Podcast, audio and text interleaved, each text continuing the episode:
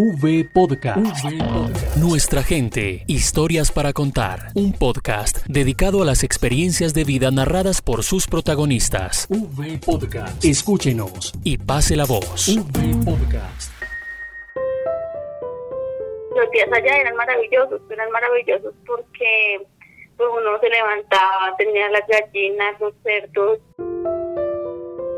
Este es el recuerdo de Valdomera Castiblanco una mujer que suspira cuando habla de la tierra que la vio nacer, en donde el aroma de los árboles frutales con múltiples colores, el rojo, verde y blanco de las matas de café, las pequeñas hojas de un verde resplandeciente del cultivo de yuca o los altos árboles de hojas anchas en forma de sombrilla del platanal, llevan al caminante por un sendero en el que no encuentra fórmula exacta de combinación de sentidos y que solo se viven en San Juan de Río Seco, Cundinamarca. Comenzábamos los sabores en el campo, que comenzara, digamos, teníamos huerta, que a comenzar el diario del, campo, de los, como de los sienten pues que no le hace falta nada, ¿sí? porque no lo tiene todo. Los días se vivían más sosegados con su esposo, uno de sus ocho hermanos y sus padres, hasta que la confrontación bélica de los grupos armados comenzó a tomar fuerza en esta provincia del Magdalena Centro.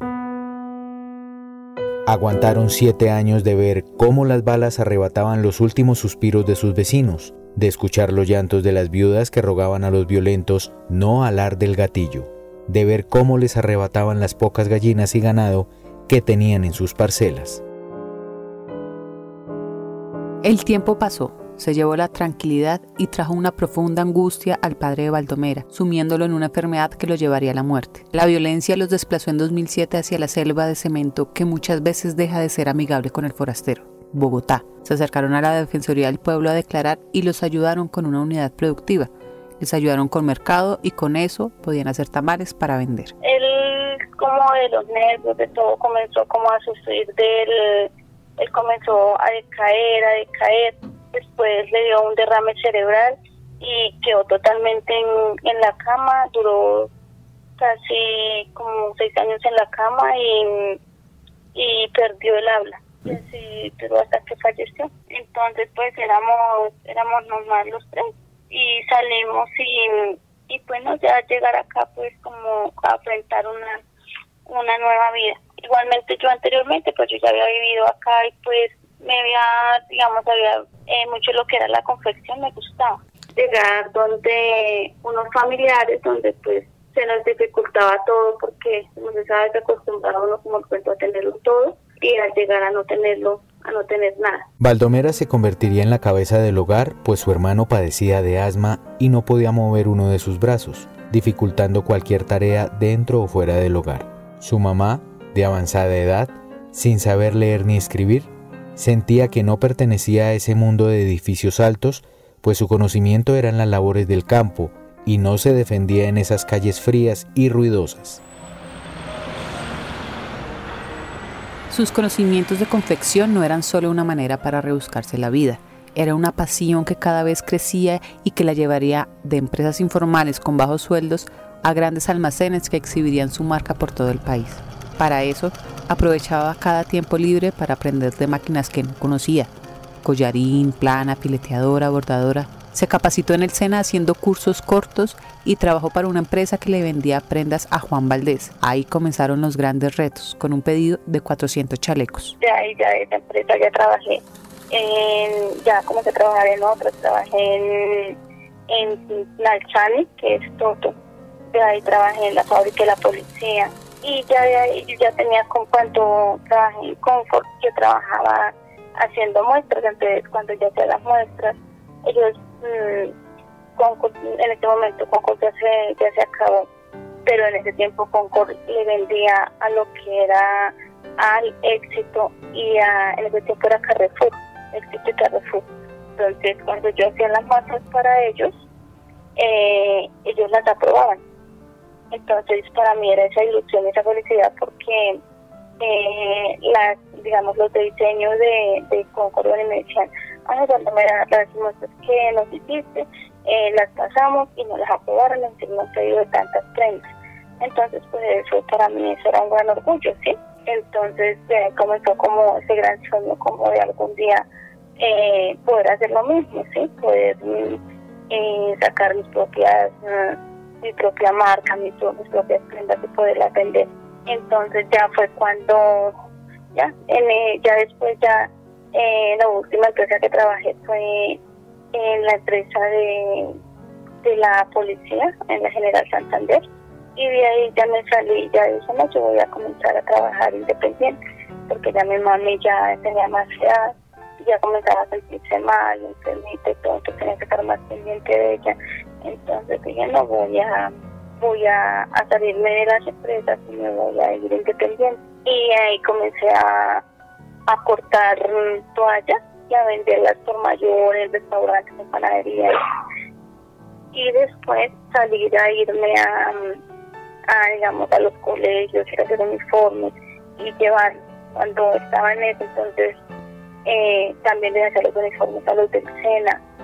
Tenía una máquina y una fileteadora y, y de ahí comencé a, a ir, digamos, a ir a visitar colegios y en la escena también los uniformes. Pero entonces en ese tiempo yo no tenía, pues no tenía, digamos, la capacidad para hacerlo.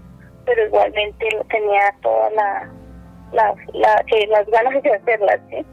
Entonces mm, fue cuando decidí comenzar a ir a buscar mm, más señoras víctimas que confeccionaban y todo y, y decirles que nos uniéramos para poder comenzar a trabajar.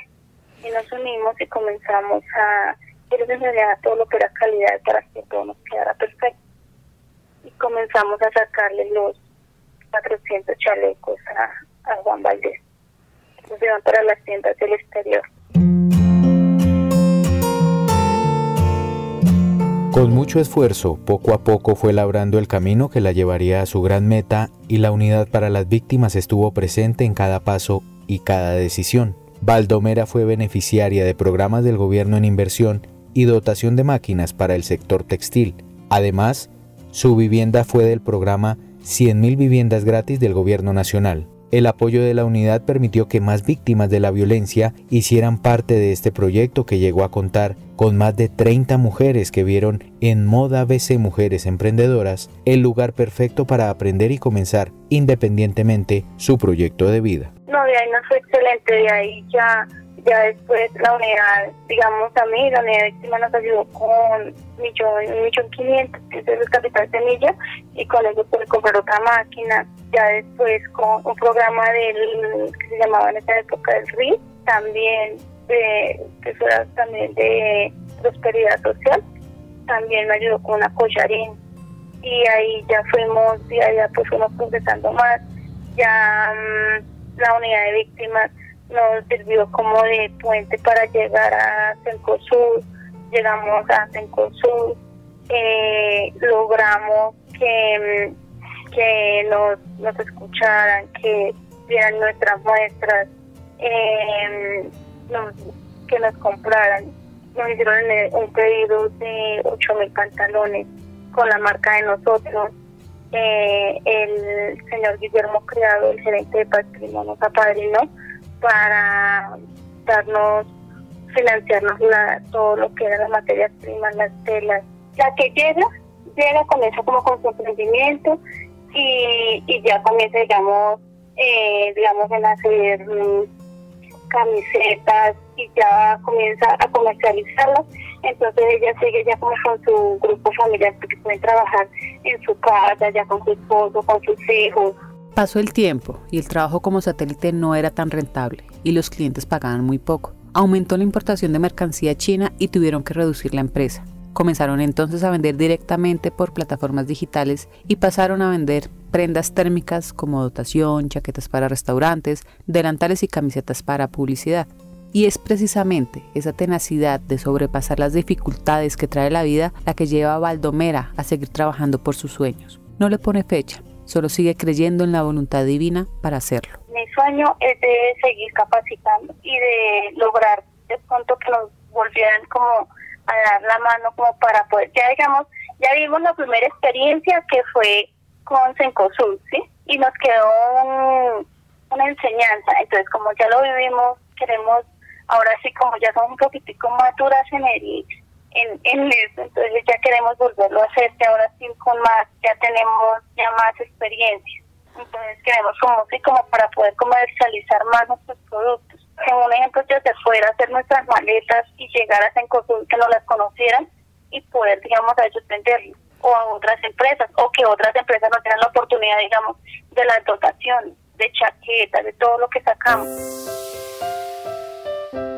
Ay, no, mi gran sueño es viajar, mi gran sueño es poder, digamos, mm, conocer otros países, poder, mm, poder, digamos, eh, llevar nuestros productos a otros países y conocer, ¿sale? Porque, pues, digamos, yo como mujer no conozco sino de mi pueblo acá y de acá mi pueblo nomás.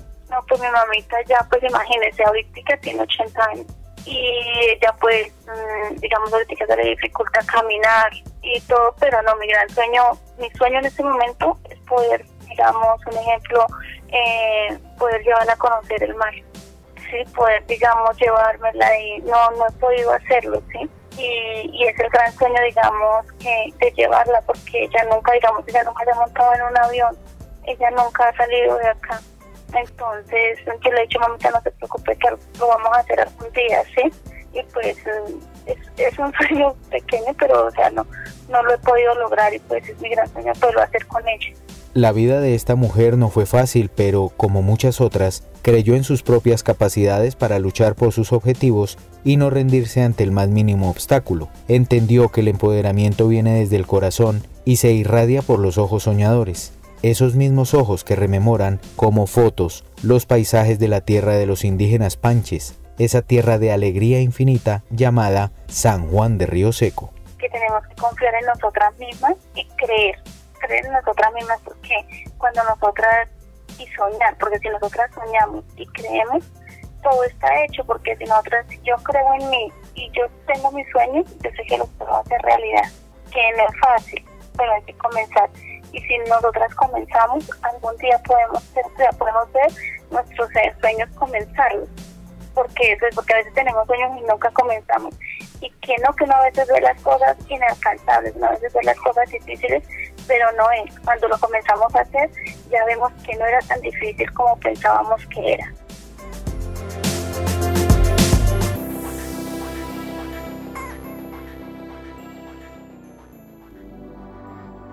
V Podcast. Nuestra gente, historias para contar. V Podcast. Unidos por las víctimas.